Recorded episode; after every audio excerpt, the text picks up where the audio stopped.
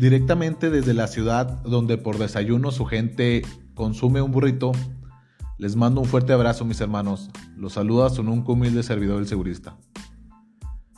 Me siento muy contento de poder lanzar para ustedes este podcast que estoy seguro todo el mundo que se dedica a la prevención necesitaba. Cuando dije que la gente de este lado prefiere consumir un burrito por las mañanas, me refiero a una tortilla de harina con un guisado, mis hermanos.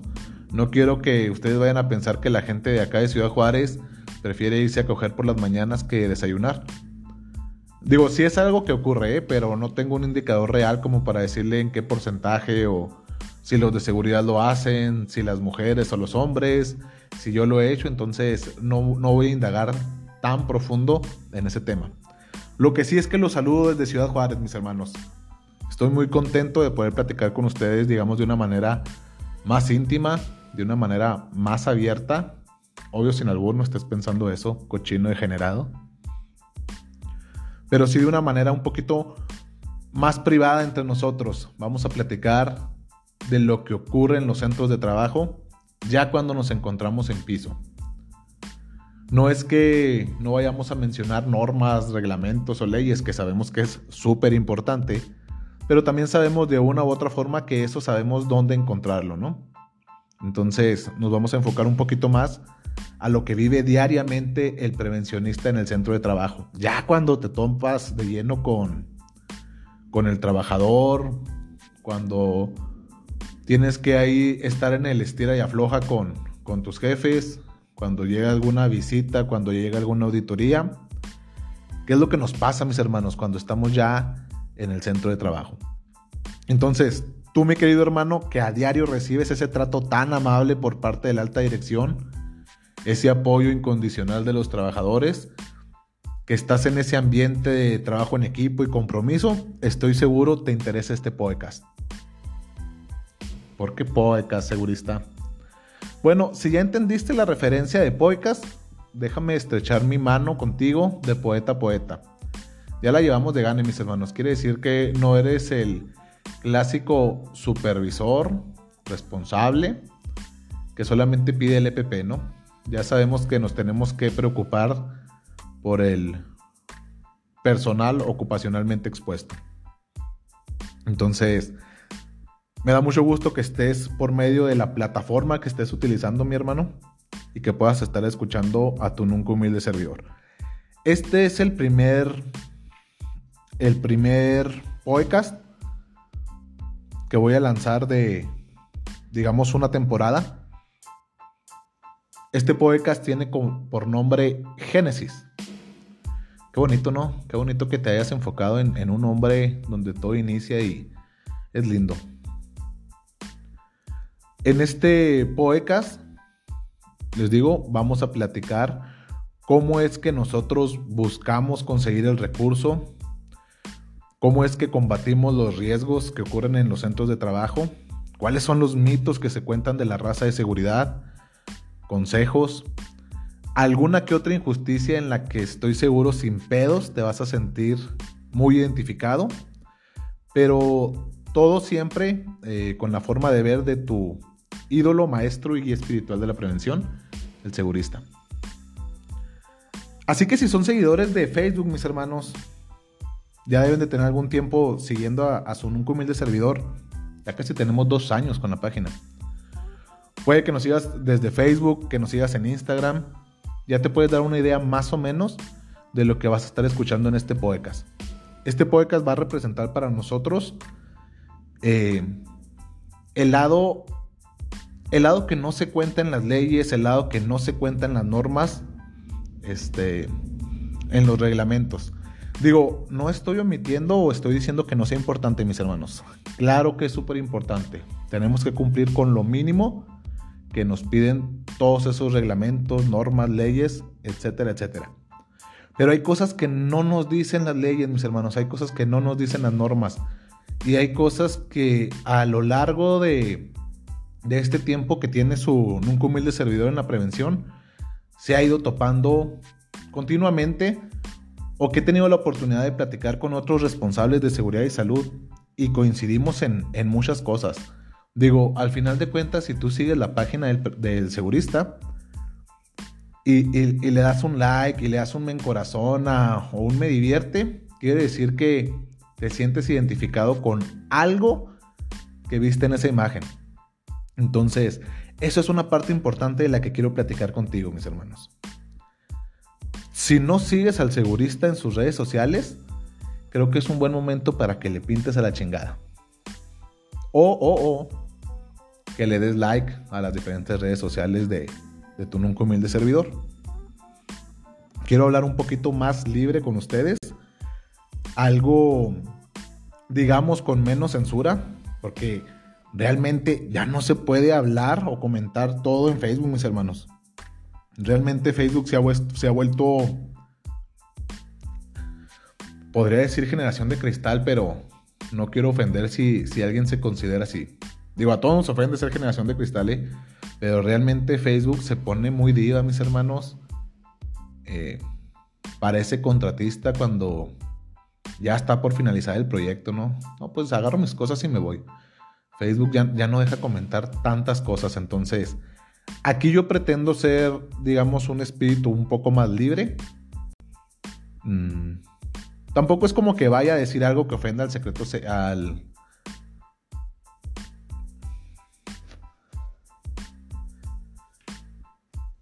Entonces aquí yo quiero ser ese espíritu libre, mis hermanos. Algo que sea, digamos, más abierto entre nosotros. Digo, tampoco es como que vaya a ofender algo. Qué bonito se escuchó eso.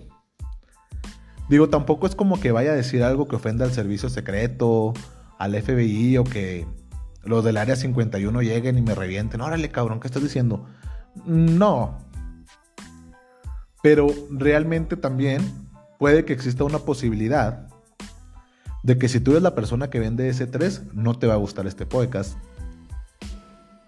Si tú eres la persona que, que le tiembla su calzoncito, le da miedo decirle al gerente que respete los lineamientos de seguridad, quizás tampoco te vaya a gustar este podcast.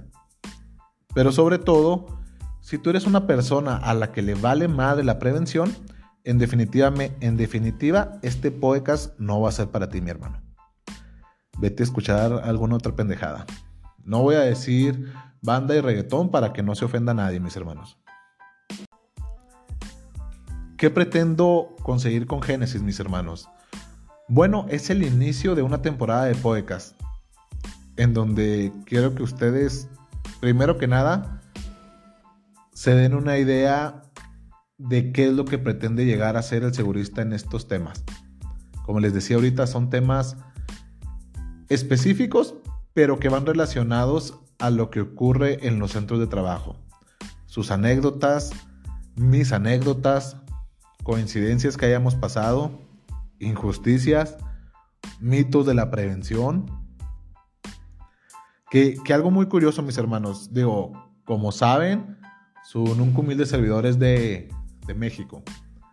Pero este tema de la prevención es algo que nos pega a muchas personas en toda Latinoamérica. ¿eh? Y créanme que las cosas no son muy distintas en Latinoamérica. He tenido la oportunidad de platicar ahí con, con personas de, diferentes países de habla hispana que se dedican a la prevención. Y los temas son muy similares, mis hermanos. No hay apoyo por parte de la, de la gerencia, Primero está la producción o el avance. Mm. No contamos con equipo de protección personal. Y quizás hasta podría asegurar que la mayoría de coordinadores de seguridad son gorditos. Este tema, es, este tema me da mucha risa porque realmente como que es un patrón, ¿no? Eh, los auxiliares o técnicos en seguridad llegan así con todas las pilas pero a medida de que van evolucionando, la mayoría va adquiriendo sobrepeso. Como que sobrepeso y conocimiento, ¿no? Dicen que ingeniero sin panza no genera confianza, pero realmente tenemos que hacer algo, mis hermanos. Ya no cabemos en el arnés. Y es muy vergonzoso tener que estar dando ahí una charla de trabajos en altura con puros videos y diapositivas porque no podemos hacer un ejercicio de ponernos el arnés. Ya no cabemos. Qué, perro oso. En muchos países no somos queridos, mis hermanos. Eh, me, refiero a los prevencionistas, ¿eh? No vas a decir, oye, yo me llamo Juan, ¿por qué no me quieren allá en Chile o en Argentina? No, no, me refiero a los prevencionistas, mis hermanos. No somos muy bien vistos o, somos el patito feo. Pero realmente eso no quiere decir que, que su nunca humilde servidor haya encontrado el hilo negro. Creo que es algo que ya muchos sabíamos. Y no nos quieren por muchas razones. Digo, algunas en definitiva sí es nuestra culpa y de otras tantas no somos culpables. El simple hecho de que seamos eh, la autoridad, ya desde ahí tenemos como que un puntito en contra, ¿no? Siempre que vemos una imagen de autoridad, como que ya queremos retarla. Pero ¿a qué me refiero? A que en muchos de los casos sí somos culpables. Bueno, si tú eres el, supervisor de seguridad, el responsable de seguridad que no sale de la traila, eres culpable. Si eres la persona que, solo sanciona y que reprende sin concientizar a tu trabajador, también eres culpable. Si eres la persona que vende DC3, a huevo eres culpable.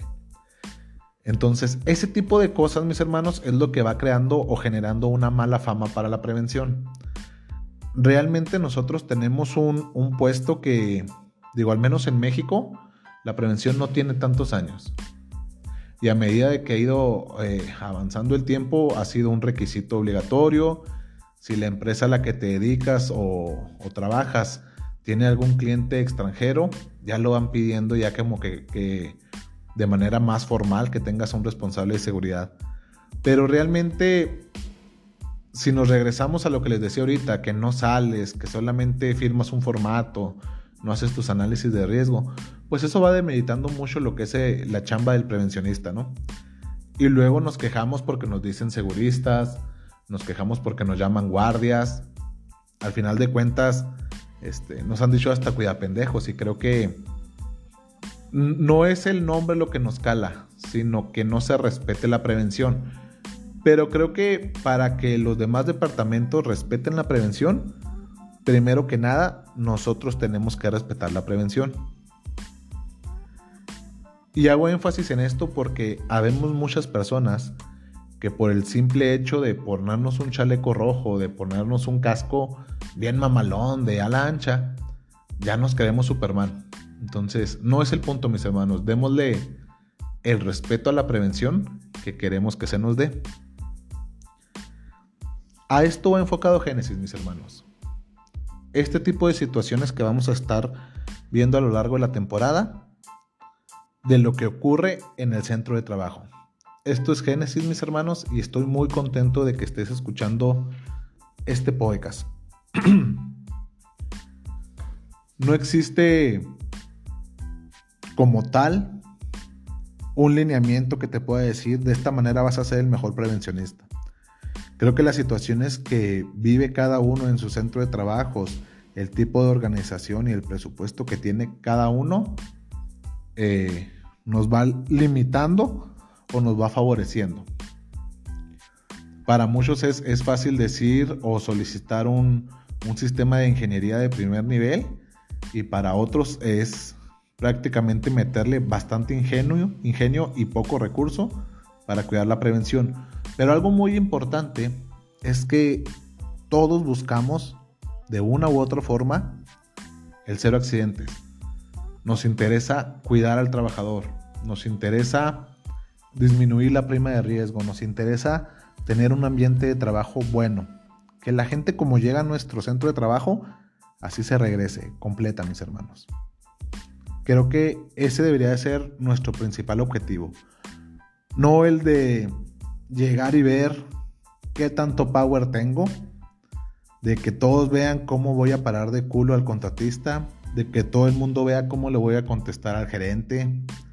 Ese no es el punto que buscamos, mis hermanos. Digo, creo que muchos de ustedes lo han hecho, creo que muchos de nosotros lo vamos a seguir haciendo, pero siempre y cuando sea con un fin bien enfocado. Que como les decía ahorita, es eso, prevenir accidentes, cuidar al trabajador. Cuidar al trabajador no me, no me refiero y, no me malinterpreten mis hermanos, no somos niñeros. Pero como hay trabajadores con mucha experiencia, hay trabajadores que son novatos. y a veces sí necesitan un cuidado especial. Que el trabajador cumpla con ciertos requerimientos de capacitación, que tenga una inducción o algo que vaya encaminado a que el trabajador tenga una cultura de prevención. Eso nos va a facilitar mucho el trabajo. Espero realmente me puedas acompañar en estos episodios que, pienso compartir contigo, de los cuales tengo algunos que a mi punto de vista son muy interesantes. Hay uno en especial que, me encanta eh, y espero lo, lo, puedas escuchar, mi hermano. Se llama La vida después de la muerte del trabajador. Es un tema que, lo he estado, le he estado dando varias vueltas y, me gusta bastante. Creo que va a ser un tema muy interesante para ti. Pero vienen, vienen diferentes temas, viene la caída del andamio, viene la venta de S y 3, viene, bueno, son bastantes temas, mis hermanos. Y, realmente me encuentro mm, pleno de poder platicarlos contigo. Me interesa que, que tú también compartas sus experiencias para poder platicarlas por este medio y que toda la comunidad de prevención que nos siga pueda escuchar ese, ese aporte tuyo en cuanto a la prevención. No sé en qué plataforma me estés escuchando, pero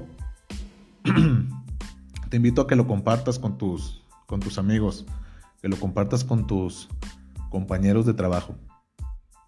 No sé si lo estés escuchando antes de iniciar tu jornada laboral o lo estés escuchando ya al finalizar tu jornada, pero realmente te deseo un día sin accidentes, mis hermanos.